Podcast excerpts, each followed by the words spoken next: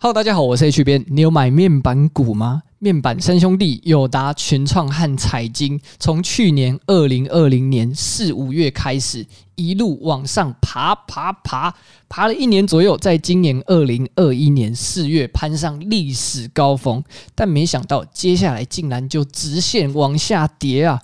从友达来说，四月最高峰冲到三十三点五五元，而九月八日的收盘价却掉到了十七点五元，面板的散户们可以说是欲哭无泪啊！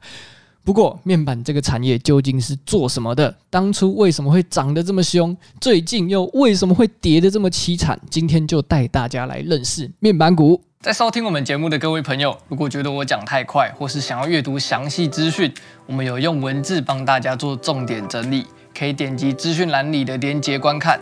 那我们就进入今天的主题吧。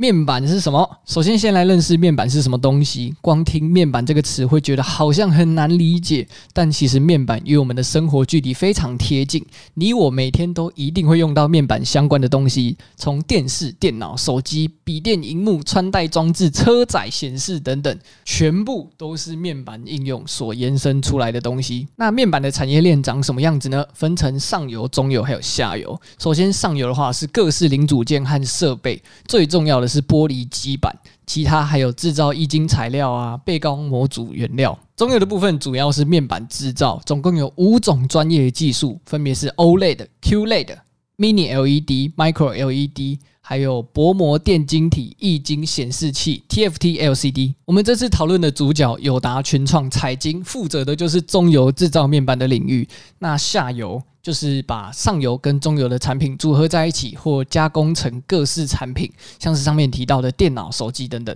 介绍完面板这项产业之后，接着来讲面板的股价涨跌。开头有说到，面板股在第一季和第二季初的时候迅速飙涨，站上巅峰。但是，但是，到底为什么会涨成这样嘞？大致上原因有两个。第一个是因为新冠疫情，所以需求提升。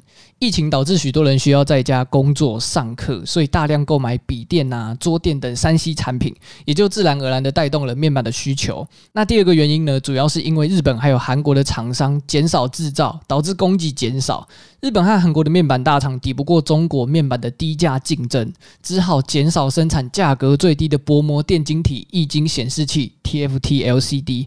那在供给减少啊，需求量还是一样多的情况下，台厂就因此非常受到重视。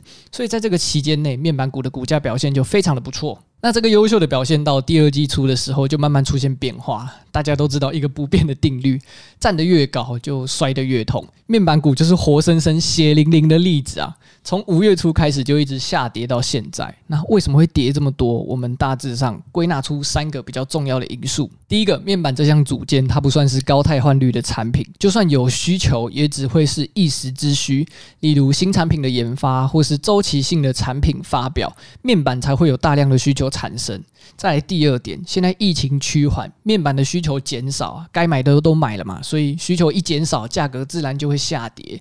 第三点，则是基于上面这两点，造成各家外资和主力们投入的意愿降低，因为面板的市场目前已经发展到一定程度了，已经没有什么操作获利的空间，短期内也没有看好面板的发展。那资金的撤出，大大提高了市场大量卖出的情绪，才会导致股价跌落。那像这样子容易大起大落，又很靠市场需求来获利的产业类别，虽然很适合做波段操作，但相对承担的风险也比较高，一定要好好评估。那如果你是想要存股的话，我就非常不建议了，想都不用想，除非你有信仰。我刚刚是押韵了吗？拜托，不要存奇怪的股票。最后总结来看，面板股这类产业类别的股价，可以发现，对这种周期性需求的产业来说，消息面影响是非常大的，而消息面又会影响到我们的筹码面。筹码面是我们另一集节目有提到过的分析法之一，想更详细了解的朋友可以去看看。那刚刚有说到，法人和主力们会因为目前供需的消息，或是利多利空的消息，来评判这些公司的未来发展是看好还是看坏，来评估投入操作的可能性。所以说啊，现在面板三兄弟友达、群创、财经，通通都跌下来，但未来市场如果又再出现大量需求的话，就又有可能会有爆发性的成长、升跌反弹这样的情况也是有发生过的。对面板股有兴趣的投资人，就可以试着朝供需变化这个方向去做研究啦。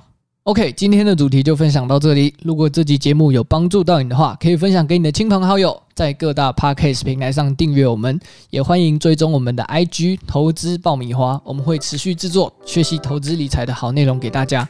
投资爆米花，感谢你的收听，我是 H 编，我们下一集再见喽，拜拜。